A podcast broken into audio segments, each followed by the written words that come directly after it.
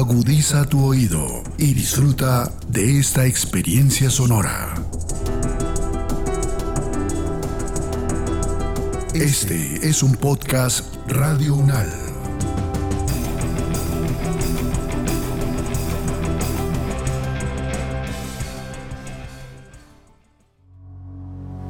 Los acontecimientos de actualidad y política internacional que fueron noticia en los últimos siete días, con una visión y análisis desde la academia. Análisis Unal. Análisis Unal. Siete días en el mundo. Bienvenidas y bienvenidos a la selección de noticias que hace Podcast Radio Unal para todas y todos ustedes.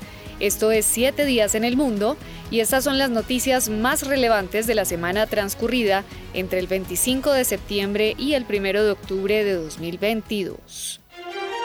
Los conflictos, las relaciones entre los países, las elecciones presidenciales, regionales y legislativas, la conformación geopolítica del mundo en un recorrido por los hechos más importantes en los últimos siete días. Análisis UNAL, siete días en el mundo.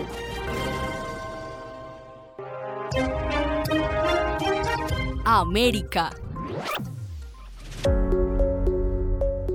Este lunes 26 de septiembre se reabrió la frontera entre Colombia y Venezuela. El territorio de 2.219 kilómetros que comparten Colombia y Venezuela vuelve a abrirse después de siete años de haberse cerrado en 2015 tras serias diferencias entre el entonces presidente Iván Duque y su homólogo venezolano Nicolás Maduro. El análisis eh, de los retos para esta nueva etapa en las relaciones entre las dos naciones los tiene Ronald Rodríguez, investigador y profesor del Observatorio de Venezuela de la Universidad del Rosario.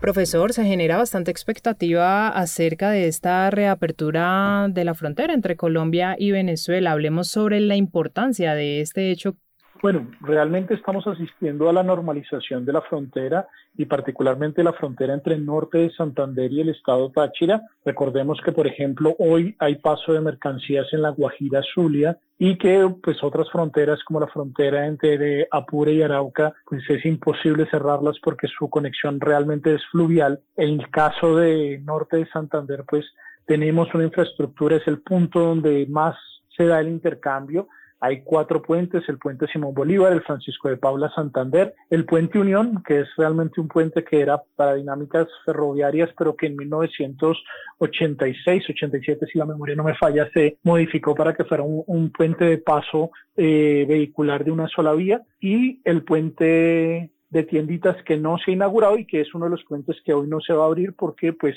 este puente nunca se inauguró y los líderes de del lado venezolano, los que detentan el poder, cuando cerraron la frontera le pusieron unos pesos muertos, unos containers con arena que demandan una revisión. Incluso en algún momento se pensó que era el puente que estaba más preparado para manejar el intercambio comercial, pero de hecho hoy se tienen dudas de cuál es su estado real. Y lo que viene es una situación un poco parecida a la que vimos en 2016. Recordemos que la frontera es cerrada, por el régimen venezolano el 19 de agosto de 2015 y durante casi un año permanece cerrada. Cuando se abre en 2016, a tres días de completarse ese año, se abrió con el paso peatonal en el día y el paso de mercancías en la noche. Hoy estamos asistiendo a un proceso similar, van a pasar cinco camiones del lado colombiano y cinco del lado venezolano, pero se supone que el, el paso de mercancías quedará restringido a la noche.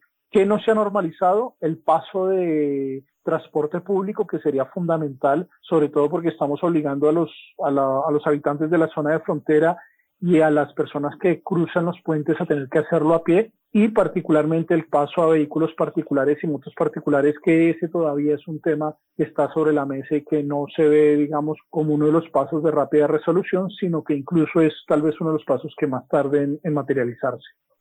Protocolariamente, profesor Ronald, ¿qué vendría a partir de hoy? Ya se ha confirmado el presidente Gustavo Petro allí, se va a hacer como una especie de, acto protocolario. Usted ya nos contaba lo de los cinco vehículos de un lado y los cinco vehículos del otro. También eh, se, se realiza el primer vuelo que va a salir de, desde Caracas a, a Bogotá, como lo mencionábamos en, en, la anterior noticia, pero, pero ¿qué viene de ahora en adelante? Seguramente, pues, eh, este no, no será un proceso fácil y requiere requiere, como usted lo ha dicho, pues de algunas mesas de negociación para entrar ya en los temas puntuales. Sin lugar a duda, de hecho, pues uno de los temas más complejos es el tema de seguridad, el tema de seguridad en el área antes del cierre en 2015 se estimaba que habían entre dos o tres grupos importantes en esta área, entre el departamento de norte de Santander y el Táchira. Hoy se calcula que son 15 grupos y de hecho es bastante difícil definirlos porque algunos de estos grupos cambian de estructura, sobre todo las organizaciones criminales venezolanas están en una rápida adaptación por sus dinámicas de confrontación y pues uno de los retos más grandes es construir confianza entre los cuerpos de seguridad colombiano y los cuerpos de seguridad venezolanos. Ya tuvimos una primera reunión entre nuestro ministro de Defensa, Iván Velázquez, y el ministro de Defensa de Venezuela, Vladimir Padrino. Obviamente, pues ahí hay unas cosas que, que causan ruido, porque pues Iván Velázquez, que ha sido una de las personas que más ha luchado contra la corrupción al interior de las Fuerzas Armadas, se reúne con un ministro de Defensa que está considerado como uno de los actores de la corrupción entre la Fuerza Armada Nacional Bolivariana. Y obviamente pues ahí no deja de, existir el contraste entre dos sistemas dentro de un sistema democrático de izquierda y un sistema autoritario de izquierda, que si bien pueden llegar a tener algunas cercanías, la realidad es que difieren mucho, sobre todo en cuestiones pragmáticas, y una de las cosas que queda sobre la mesa es cómo recuperar todo ese tejido de seguridad que se demanda en la región, una región en la que convergen los mayores delitos de la criminalidad internacional, narcotráfico, contrabando, tráfico de armas, lamentablemente tráfico de migrantes y trata de personas que de hecho pues ponen en riesgo a niños, niñas y adolescentes colombianos y venezolanos que en los últimos años ha crecido, delitos que demandan una articulación por los cuerpos de seguridad para ser enfrentados en el menor tiempo posible para poder, digamos, quitar este flagelo del área de frontera. Y todo en medio de una recuperación comercial y de una construcción de relaciones que que no dejan de ser sensibles, sobre todo porque pues hoy precisamente cuando se hace la reapertura o, se inicia el proceso de normalización de la frontera, por el otro lado tenemos toda la, dinámica de las demandas contra Venezuela en el marco de la violación de derechos humanos y paradójicamente hoy mismo también se está buscando ampliar el proceso de la misión de Naciones Unidas para el acompañamiento de, de, la defensa de los derechos humanos en este país, en un momento en que en el último reporte se vincula las cadenas de mando en Venezuela. Entonces a veces pareciera como si el régimen venezolano quisiera utilizar esto como una especie de cortina de humo para que el tema de los derechos humanos no quedara sobre la mesa. En el tema migratorio, profesor Ronald, ¿cuáles son los retos, esas, esas tareas que vienen de ahora en adelante con este inicio del restablecimiento de relaciones con el vecino país? Bueno, el gobierno venezolano mintió la semana pasada en Naciones Unidas, dijo que el 60% de la migración venezolana ya había regresado a su país, lo cual no es cierto. De hecho, pues como los colombianos venimos haciendo la dinámica del Estatuto Temporal de Protección para Migrantes Venezolanos, cuando inició el estatuto, la diáspora venezolana se encontraba en 5.600.000 ciudadanos que se habían visto obligados a dejar su país. Este mes, a principio de mes, Agnurio y EMEA, a través de la plataforma R4B, publicó el dato que ya habíamos llegado a los 6.800.000 venezolanos que han dejado su país, es decir, en menos de un año y medio salieron más de un millón de venezolanos y Colombia tiene más del 36% de esa población. En ese orden de ideas, pues se esperan dinámicas en el fenómeno migratorio, muy seguramente eh, del lado a, a lo que llamamos migración pendular, es decir, que la migración entre Colombia y Venezuela no es una migración territorializada, es una migración transnacional. Los venezolanos pasan importantes periodos accediendo a recursos en territorio colombiano y después regresan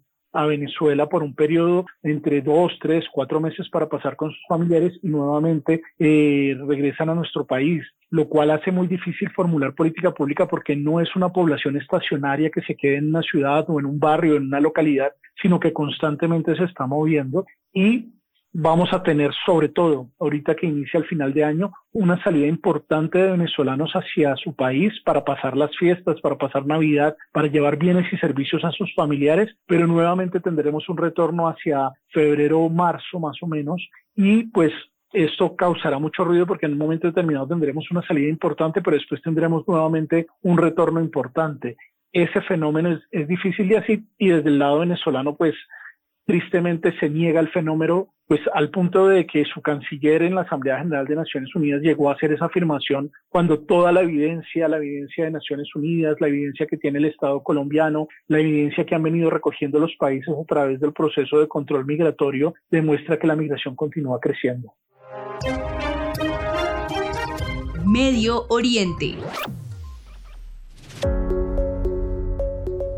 El presidente de Irán, Ebrahim Raisi, prometió una acción decisiva contra la ola de protestas que sacude al país desde la muerte de la joven kurda Mahsa Amini bajo custodia de la llamada Policía de la Moral.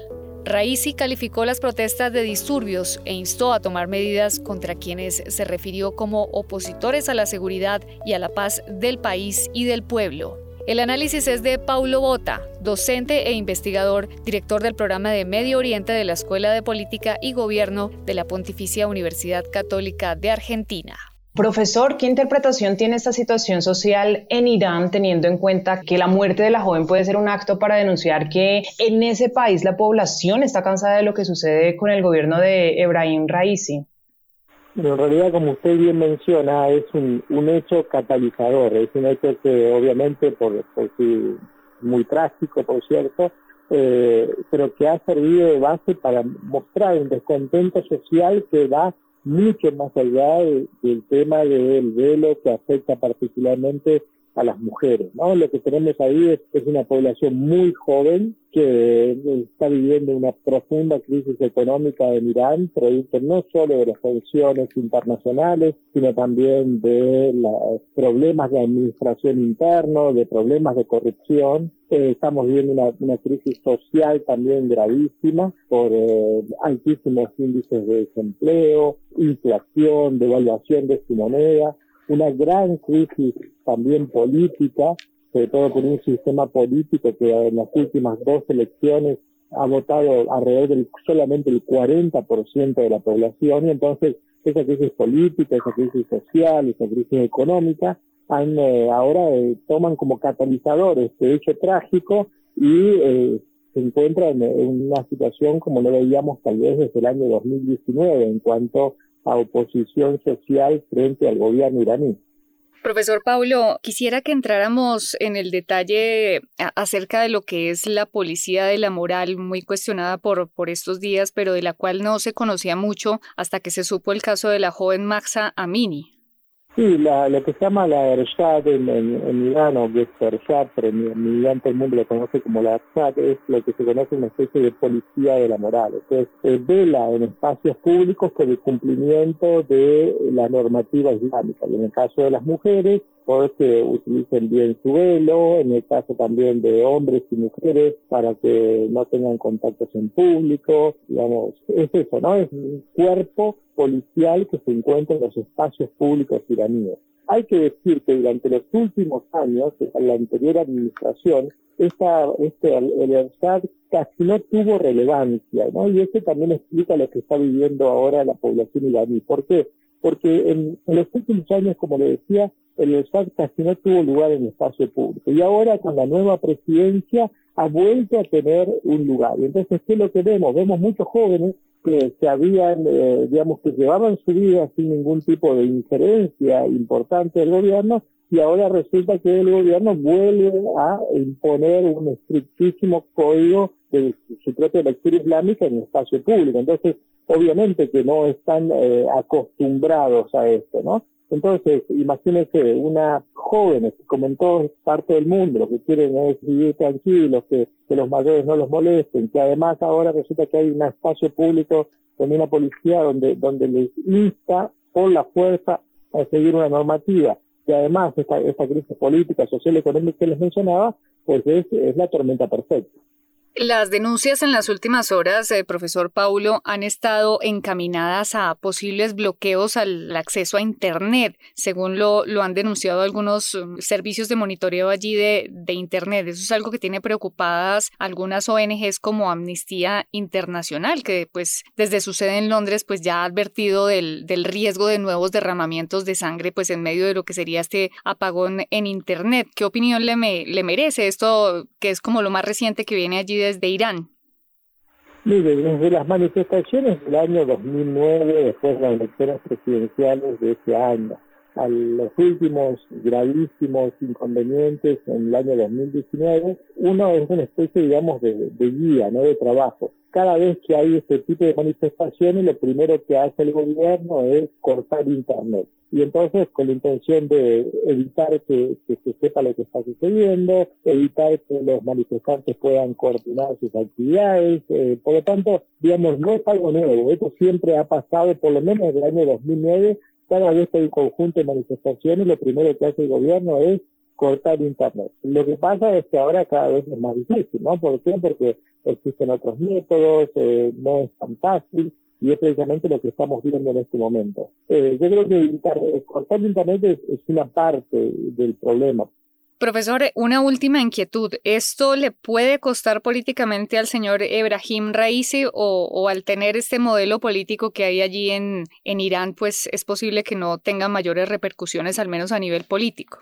Raisi asumió la presidencia en agosto del año pasado y durante este año ha recibido muchísimas críticas porque la situación económica no ha mejorado, una inflación de alrededor del 60%, no se pudo lograr un, acuerdo nuclear con, los Estados Unidos, eh, etcétera, etcétera. Por lo tanto, esta situación es el peor de los escenarios para Raisi. ¿Por qué? Porque recibe, recibirá muchas más críticas, no solamente porque, digamos, el normal desempeño de su administración no ha sido bueno, sino porque ahora está enfrentando altísimas y muy, muy graves eh, problemas eh, en cuanto a este este alzamiento de la población. Entonces, lo va a afectar eh, no tal vez frente a la población donde ya, digamos, tiene otros tipos de problemas, sino también en cuanto al núcleo de la clase dirigente, porque la clase dirigente en Irán probablemente eso va a hacer que Raisi tenga pues mayores críticas. Y eso afecta a mediano plazo. El sistema político iraní, el jefe de Estado es el líder supremo. El líder supremo tiene hoy en día 83 años. Y desde hace unos años se comenta que Raisi sería la persona que estaría en mejores condiciones de asumir ese puesto cuando el líder supremo fallezca. Obviamente que todo lo que está pasando lo afectaría y si afecta a Raisi hoy significa que su, posibilidad futura de ser el líder supremo también se va a ver afectado y eso implica un cambio mayor en la política iraní. Por eso, digamos, hay que seguir con muchísima atención lo que está sucediendo. América. Se cumplieron ocho años de la desaparición de los 43 estudiantes de Ayotzinapa en México, una tragedia que para los familiares de las víctimas parece no tener fin. Las promesas del presidente Andrés Manuel López Obrador para hacer justicia y encontrarlos no han tenido cumplimiento, y las demoras y presuntas irregularidades en el caso mantienen a los familiares en una zozobra constante. Hablamos del tema con Alejandro Ánimas, profesor de la Facultad de Ciencias Políticas y Sociales y la Facultad de Estudios Superiores Agatlán de la UNAM. Profesor, ¿qué avances se han conocido finalmente sobre el caso Ayotzinapa teniendo en cuenta pues que ya cumplió su octavo aniversario?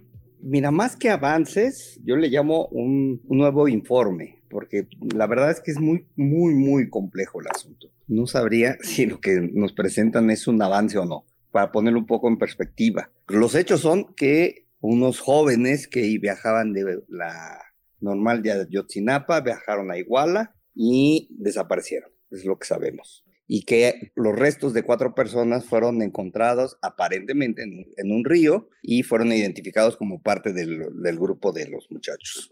Y a partir de ahí tuvimos un, un primer gran informe del gobierno hace ocho años, bueno, un poquito menos, del gobierno anterior, donde señalaba que, pues básicamente, los muchachos llegaron, los confundió un grupo de narcotraficantes que, ayudados por la policía, los mataron y los cremaron y los desaparecieron. El nuevo informe nos dice que estos muchachos llegaron a, a Iguala, que fueron agarrados por este grupo, el mismo grupo de narcotraficantes que ayudados por la policía y, los mataron, pero no todos los quemaron y los pusieron en el mismo lado. Simplemente los fueron quemando y los fueron enterrando en diferentes lugares y que hubo colaboración de algunos miembros del ejército que estaban adscritos ahí, en, en ese lugar. Y que posteriormente el entonces gobierno federal, encabezado por el procurador, en ese entonces el, el cargo era procurador, él manipuló las escenas del crimen y todo para que no, no involucrar a, estos miembros del ejército. Hasta ahí son los informes. Eso es lo que tenemos. ¿Qué otros hechos hay? La ahora Fiscalía General de Justicia lo que hizo fue emitir órdenes de aprehensión contra diferentes miembros del ejército, pero solamente una persona se ha entregado y a la justicia militar, no a la justicia civil, y otras órdenes de aprehensión fueron canceladas. Eh, se creó una fiscalía especial para seguir, para darle atención a este caso, que no participó en esta última etapa de la elaboración de, órdenes de aprehensión, que no participó en la detención del, del ex procurador y en el cual el titular de la misma fiscalía ayer renunció. Y ayer también por ahí salió una noticia que dice que 13 ministerios públicos que eran los encargados de investigar el caso, los que estaban adscritos a esa fiscalía, pues ya los, ya los movieron y que pues prácticamente la Fiscalía Especial pues no tiene personal. Eso es lo que tenemos este, como, como hechos. Profesor, pero ¿qué puede haber detrás de, esa inestabilidad jurídica, no? Pensaría uno. Por un lado, se crea una, una fiscalía especial para investigar el caso y eso debería darle de alguna forma una, una celeridad al proceso, pero la verdad es que ya han pasado ocho años y, y pues el caso sigue en la impunidad. Y usted nos mencionaba estas dos últimas noticias que lo primero que dejan es a los familiares eh, preocupados porque pues, ¿qué hay detrás de eso, no? ¿Qué, puede estar causando esa, esa dilación del, del, proceso? ¿Qué intereses habría por debajo, para ser un poco más claros, y que no conviene que el proceso avance? Sí, por supuesto, ese es, ese es el punto. Eh, está muy turbio el asunto. Ahorita, por ejemplo, esto que está sucediendo ahorita, el primer informe, digamos, oficial lo hizo la Fiscalía, eh, la Procuraduría General de la República en ese entonces, e hizo las apresiones de muchas este, personas a las que acusaron de, haber participado en este hecho. Ahora un juez ha dejado salir a mucha gente que metió a la cárcel, eh, se metió a la cárcel durante estos ocho años, con el este, motivo de que fueron torturados. Y entonces, pues es una confesión sacada bajo tortura, pues no era, no, es, no es legal. Y entonces han, sacado estas personas. Y este último informe no lo hizo la Fiscalía General de la República, sino que la hizo un órgano de la Secretaría de Gobernación del Ministerio del Interior, una investigación que hizo como un comité de verdad, como una comisión de la verdad. Entonces, pues ahí empezamos con algún problema, porque una cosa es que se haga un informe sobre la verdad de los hechos y otra cosa que se haga bajo un rigor que tiene este, una investigación judicial por ahí empezamos con uno de los primeros problemas. El segundo, tu pregunta es, pues efectivamente, ¿qué hay detrás? Queda claro que hay una, hay una serie de complicaciones muy graves. Parece, lo, lo, cierto es que fue un grupo de delincuencia organizada que estaba muy incrustada en esa zona, que aparentemente estaba comandada o colaboraba de alguna manera el entonces presidente municipal. Y, pues bueno, por ahí hay pues, este, muchas preguntas, ¿no? Este presidente municipal lo hacía solo, le debía, este, tenía alguien a quien le daba órdenes, en todo caso era un tipo que su permanencia ahí se debía más bien a, su, a sus relaciones políticas o porque era una persona importante pues, por sus malos negocios en la zona, porque se dice que se ocultó, por qué ocultarlo, o sea, a quién perjudicaban, porque no, no hay, no hay nada claro, ¿no? Querían salvar este, si es que realmente participaron los miembros del ejército, es porque querían, querían cuidar que no se tocaran al, este, al ejército o por qué no actuó el, gobierno federal antes. Había unas cuestiones ahí políticas que me parece que se tomaron en ese momento en consideración y no jurídico. No se, no se, nunca se vio la dimensión del tema. En fin, es algo muy, muy, muy complejo lo que estamos viendo en, en Ayotzinapa y me parece que los nuevos informes, pues más que aclarar, pues todavía meten más confusión sobre qué realmente es lo que pasó ahí. Sí, profesor Alejandro, ¿no se ha pensado allí en México en algún momento en crear ah, una comisión, por ejemplo, como la CICIC en Guatemala, una comisión independiente para investigar ese caso? Se creó, se creó, fíjate que no lo dije, entre los dos informes, eh, digamos, oficiales, hubo dos, una de la Comisión Nacional de Derechos Humanos, este, que más o menos decía lo mismo, en, dice lo mismo, fue un grupo delincuencial. Sabemos el cómo, bueno, sabemos quiénes que fueron este grupo, que lo que hicieron fue, este, se confundieron, a, confundieron a los muchachos con un grupo de narcotraficantes este, opositor, entonces por eso los agarran y deciden matarlos y luego desaparecer los muertos.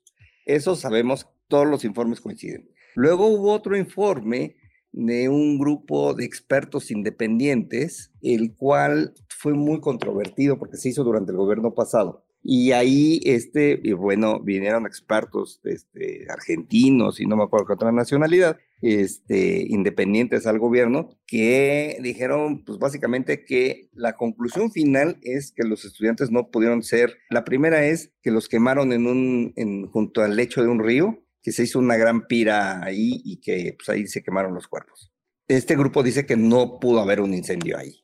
Y pues bueno, pues hasta ahí llegó. Lo cierto es que ninguno de los cuatro nos dicen dónde están los cuerpos. Ha habido algunas filtraciones periodísticas en los últimos días que nos hablan que los, los separaron en grupos, que los restos los estuvieron moviendo de un lado a otro. Sabemos que muchos de los que aparentemente participaron en estas acciones los han ido eh, asesinando de a poco en poco, cosa que pues cuando saben que sabemos que este, están en, en estos negocios, pues, pues la, su vida puede ser muy corta, ¿no? Por cualquier cantidad de motivos. Pero, pero sí, ya ha habido un grupo independiente y no hemos tenido conclusiones. Seguimos con la incertidumbre de quiénes realmente participaron, qué pasó después de que los, los asesinaron, por qué unos grupos sí se involucran, otros no. Este, y pues parece que todas las conclusiones nos dicen, porque los, los padres y el grupo de movilización que que va casi permanente, pues evidentemente el grito es que pues, ellos quieren tener a sus hijos con vida. Eh, no hay un informe que diga que están con vida. Este, todos dicen que los mataron de una u otra manera, pero pues ya están muertos los muchachos, lamentablemente, este, pero pues no encuentran los restos de los cuerpos, se han encontrado restos de cuatro, de 47, pues ahí, ahí sigue siendo la incertidumbre, la duda y pues el enojo de las familias. Europa. Las fugas simultáneas de los gasoductos que conectan a Rusia con Europa no serían una coincidencia, y todos los indicios parecerían mostrar que son un acto deliberado. Así lo denunció el jefe de la diplomacia europea Josep Borrell a través de un comunicado, mientras que otros líderes como la jefa de la Comisión Europea Ursula von der Leyen también se pronunciaron incluso hablando directamente de sabotaje y pidiendo una investigación. El análisis es de Javier Gil, licenciado en Ciencias Políticas y de la Administración, doctor en Seguridad y Defensa Internacional y profesor de la Universidad Pontificia Comillas. Profesor, se habla de una alianza entre Estados Unidos y Europa para desprestigiar a Rusia y sus acciones. Sin embargo, profesor, ¿cuál es su opinión sobre esta denuncia que, se está realizando desde el continente europeo y que claramente habla de una manipulación desde el gobierno del Kremlin al gasoducto?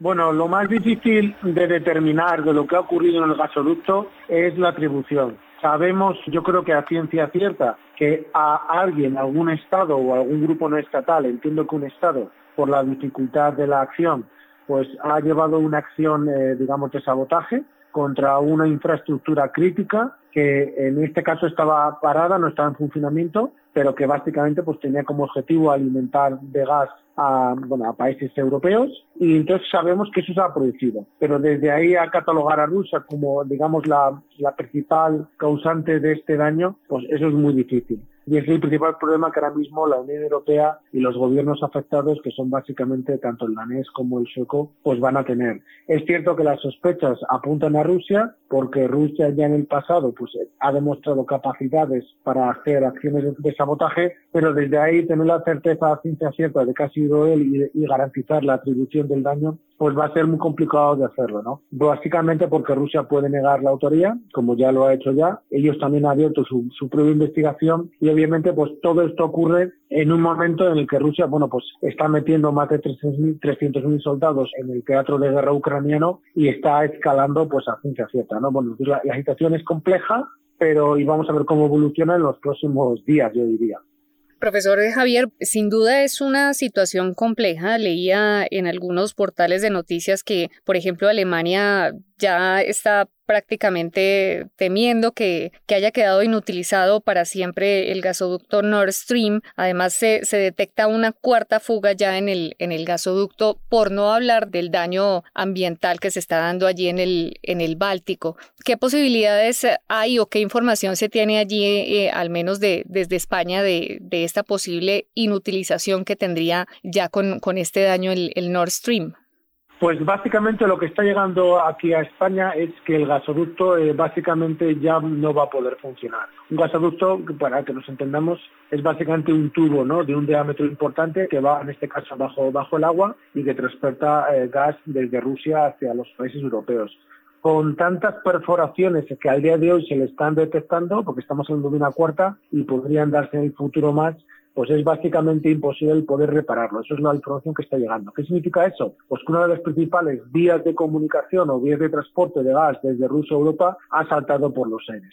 Eso hay que leerlo ahora mismo en clave estratégica de lo que está pasando entre Rusia y Ucrania. Rusia, por activa y por pasiva, ha amenazado a los países europeos, eh, ya no solo con cortar el gas, sino con reducir el gas y aumentar precios. Y obviamente, bueno, pues lo que está viniendo a ocurrir ahora mismo con este gasoducto es que se está cumpliendo su amenaza, pero de una manera indirecta. Es decir, él, aunque querría mandar gas a través de ese gasoducto, no va a poder hacerlo, con lo cual las consecuencias para algunos países europeos que eran muy dependientes del gas ruso, hablo sobre todo del caso de Alemania, pues van a ser muy severas. ¿no? Aquí en Europa estamos ahora mismo ya casi cerrando septiembre, empezando el octubre y va a empezar ya el invierno. ¿no? Y el invierno en Europa es duro según las zonas. En España el invierno, pues digamos que es más tranquilo, pero en los países eh, que reciban gas de Rusia, sobre todo de Alemania, pues la presión a nivel energético y la presión a nivel económico va a ser muy alta, ¿no? Por lo tanto, bueno, pues la situación es, es complicada para ellos porque van a tener que suplir el gas ruso eh, o están supliendo por otro tipo de, países, eh, digamos, de, origen y al mismo tiempo, de cara al futuro más próximo, ese gasoducto, pues básicamente ha quedado inutilizado, ¿no? Eso es lo que nos llega desde, desde aquí, ¿no? Por lo tanto, mucha más presión sobre Alemania, básicamente yo creo que el mensaje va para Alemania. Hay mucha mayor presión hacia Alemania sobre qué decisiones a nivel de política exterior y en referencia a Ucrania debe tomar. Ese es el mensaje yo creo que se está mandando. Eso justamente le iba a preguntar, profesor Javier. Ahora, ¿qué viene? Se acerca la temporada del invierno. ¿Esto obliga a, tomar eh, determinaciones sobre otras que ya se habían tomado? ¿Qué se prevé para los próximos días y cuáles serían esas principales fuentes de abastecimiento que ahora se van a tener que contemplar para los meses que se vienen? Bueno, pues si finalmente el gas ruso se reduce de una manera sustancial, que es lo que se prevé, ¿no? Esa gran llamada corte, ¿no? De energía, pues básicamente eh, países como Alemania, que dependían, en, creo que es un 60% del gas ruso, están buscando diversificación de fuentes. obviamente Estados Unidos está mandando más, gas que nunca a Europa. Se está hablando de Qatar para intentar eh, suplir el, gas ruso también. Y se está hablando también de países africanos, ¿no? De intentar, ¿no? Pues traer eh, mayores barcos gaseros desde África a, digamos, al corazón de Europa. También más a largo plazo se está hablando de establecer grandes gasoductos por tierra que conecten África que crucen el estrecho de Gibraltar y que enganchen con España y desde España que tenemos una red de distribución de gas pues bastante consolidada, de ahí subirlo para Europa, ¿no? Pero a corto plazo pues es que la única solución es reducir los consumos, lo cual va a ser complicado porque la industria alemana es una gran consumidora de gas natural y Rusia sabe eso perfectamente y sabe perfectamente que la industria alemana va a presionar al gobierno alemán para que, digamos, eh, cambie o, pueda modificar de una manera suave, por decirlo, por su política respecto a Ucrania y al mismo tiempo los precios van a seguir siendo muy elevados, ¿no? Por lo tanto, bueno, se avecina a recortes en el consumo de gas, se, encima, se, se, avecinan también recortes en, en, la propia utilización de gas y obviamente eh, la tensión inflacionista va a seguir ahí, ¿no? Ahora mismo en Europa estamos pagando los precios, unos precios de energía totalmente disparatados que nunca se habían conocido y el principal problema para Europa es que no se vislumbra un fin de esa época inflacionaria, ¿no? Por lo tanto, bueno, hay una especie de tormenta perfecta energética que se cierne sobre la economía europea y que va a ir a más en los meses de, no, yo diría, de octubre, noviembre, diciembre y parcialmente enero, ¿no? Que es cuando el consumo energético es mayor por la calefacción. África. Comenzó el juicio contra el millonario Felicien Kabuga por su papel en el genocidio en Ruanda. El millonario hombre fue detenido en París en mayo de 2020 y luego trasladado a La Haya para ser juzgado. Es señalado de haber puesto su fortuna y sus redes al servicio del genocidio, que según las Naciones Unidas causó más de 800.000 muertos en apenas 100 días, principalmente entre la minoría Tutsi. El análisis es de Leonardo Agudelo, historiador y profesor de la Facultad de Ciencias Humanas de la Universidad Autónoma de Colombia. Profesor, primero podríamos hacer un contexto sobre lo que pasó en Ruanda en el año 1994 y también por qué era perseguida esta minoría Tutsi. Bueno, es un tema particularmente importante porque cuando citamos el genocidio en Ruanda en 1994, tal vez estemos citando la mayor matanza pues que ha ocurrido pues en el planeta después de la Segunda Guerra Mundial, después de los campos de concentración, donde murieron pues millones de judíos, bielorrusos, gitanos, retrasados mentales, eh, homosexuales, etcétera, etcétera, producto de la persecución nazi. Entonces, eh, con los juicios de Nuremberg que intentaron pues poner orden en casa tras la Segunda Guerra Mundial, pues donde se hace por primera vez responsable a un Estado como agente criminal, ¿cierto? Pues aquí fue contra Alemania. Entonces, eh, escuchó la promesa en los salones de juicio de Nuremberg de que no iba a volver a haber más genocidios, digamos, en Europa. Pero tuvimos en los años 90, pues, la guerra en los Balcanes, donde se volvió a presentar la figura del genocidio. Entonces, ¿qué es lo que sucede en 1994 en, en Ruanda? Pues ahí es un país conformado por una minoría tutsi, que tradicionalmente fueron eh, pastores de rebaños provenientes del Alto Volta, y una mayoría Hutu que se dedicaban a, sobre todo a la agricultura y vivían en calidad como de siervos, los Tutsis. Pero llegó el colonialismo belga y trazó pues eh, sus mapas con su tiralínea colonial, con sus intereses, pero todo este colonialismo tuvo un efecto muy perverso porque se basó siempre en dividir y reinarás, o sea, empoderar a la minoría sobre la mayoría y producir pues una guerra perpetua entre estos grupos étnicos pues milenarios en África. Entonces se fue generando un odio, un odio pues así sistémico entre los Hutus, pues al ser sometidos pues a condiciones oprobiosas contra los Hutis, pues o los Tutsis con los que habían convivido pues durante siglos. Entonces, y esto agravado también por el hecho de que Ruanda empieza a emerger como una gran potencia en un mineral de alta tecnología llamado coltán, o sea que tiene propiedades prodigiosas, por ejemplo, sí la capacidad de transferir una, una cantidad de calor inusitada, más que cualquier otro metal, de difractar el calor con la extraordinaria conductividad eléctrica, etcétera, etcétera, que lo hace el, el metal por excelencia del mundo de la computación, del mundo de las comunicaciones, fundamentalmente. Entonces, el, el 80% del coltán del planeta, sin la cual no fuera posible esta conversación a través de un teléfono celular o un computador, ¿cierto? ¿Sí? Se produce en dos provincias, una en el Congo y otra en, en Ruanda Cultivo Norte y allí entonces eso fue como de alguna manera la causa la causa eficiente no despoblar ese territorio sí para hacer más más rápida la extracción y a menos costo social digamos es impresionante. Entonces se, se produce una arquitectura de genocidio allí por intereses económicos del sector de la tecnología cuyos nexos no han podido ser dilucidados todavía en los juicios que se han seguido tras la matanza. O sea no es posible pensar 800 mil personas, pues en ciertos cálculos, más de un millón de personas en otros cálculos, que habían convivido durante siglos, van produciéndose de un día para otro, pues 800 mil muertos, que se llevó casi el 40% de la población en Ruanda. Entonces, este eh, había una situación humanitaria crítica en 1994, va el presidente de Ruanda, cae en un avión que fue derribado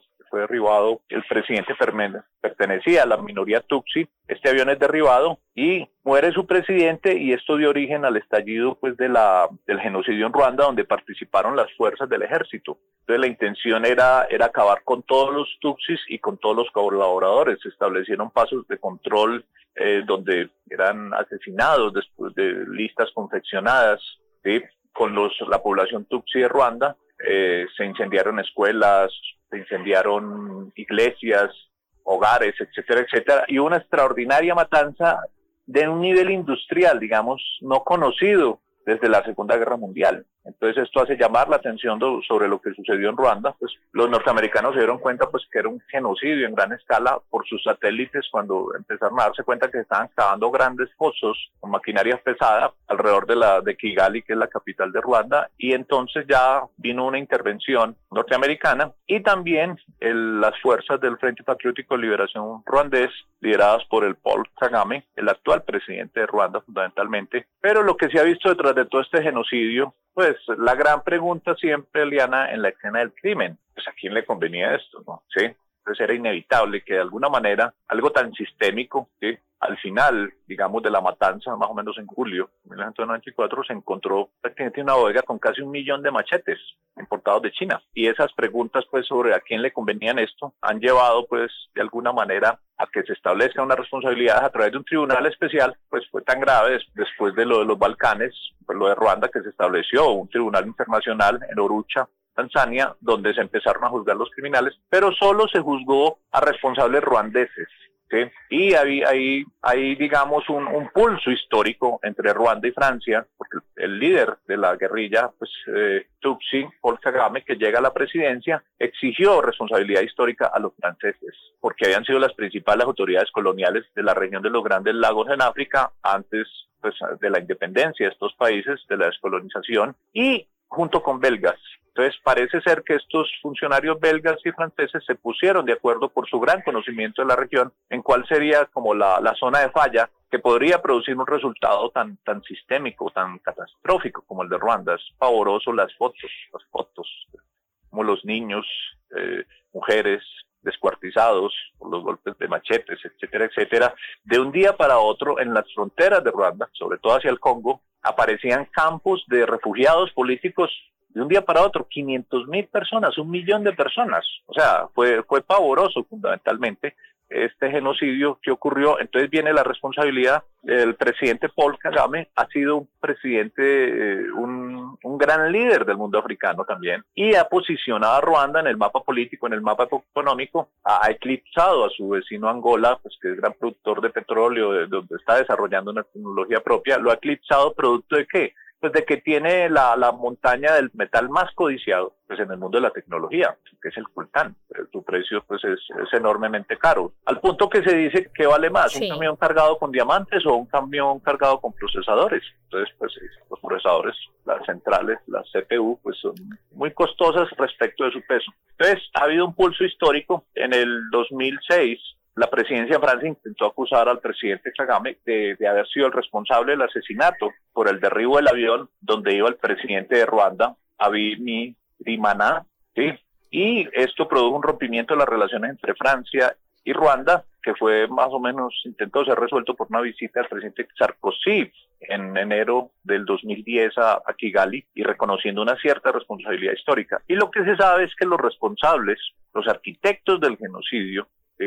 En América Latina tenemos golpes de Estado, digámoslo así, pero en África tenemos guerras civiles, tenemos genocidios. Entonces eso muestra la precariedad de los sistemas estatales, de los sistemas de justicia en África y la explotación tan profunda que se hace la riqueza de las riquezas africanas a partir de esa fragilidad institucional, por ejemplo. Los, o sea, las antiguas potencias coloniales siguen teniendo mucho poder en África en general y sobre el control de estos recursos que son básicos.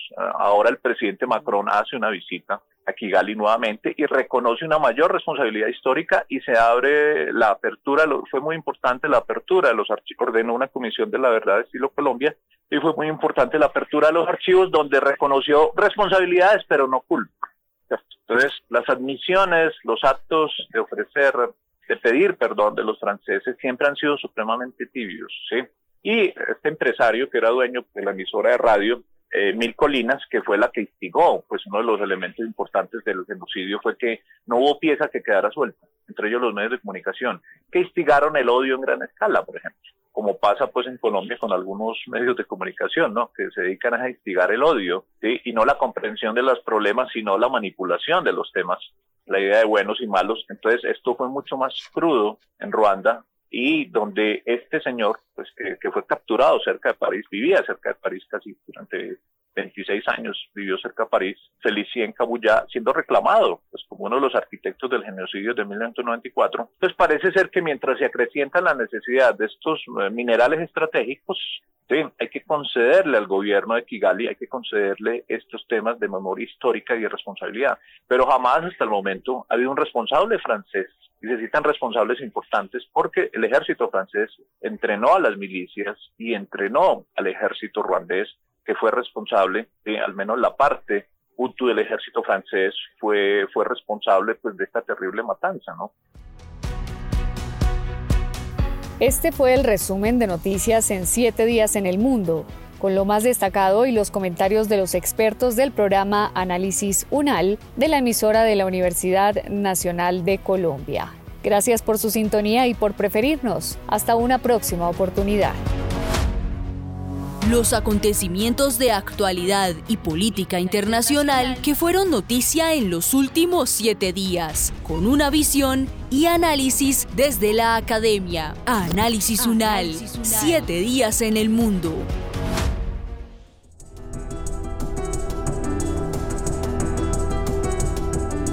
Las opiniones aquí expresadas son de entera responsabilidad de sus autores y solo comprometen a los realizadores de este podcast. No representan necesariamente el pensamiento de Radio UNAL ni la posición oficial de la universidad.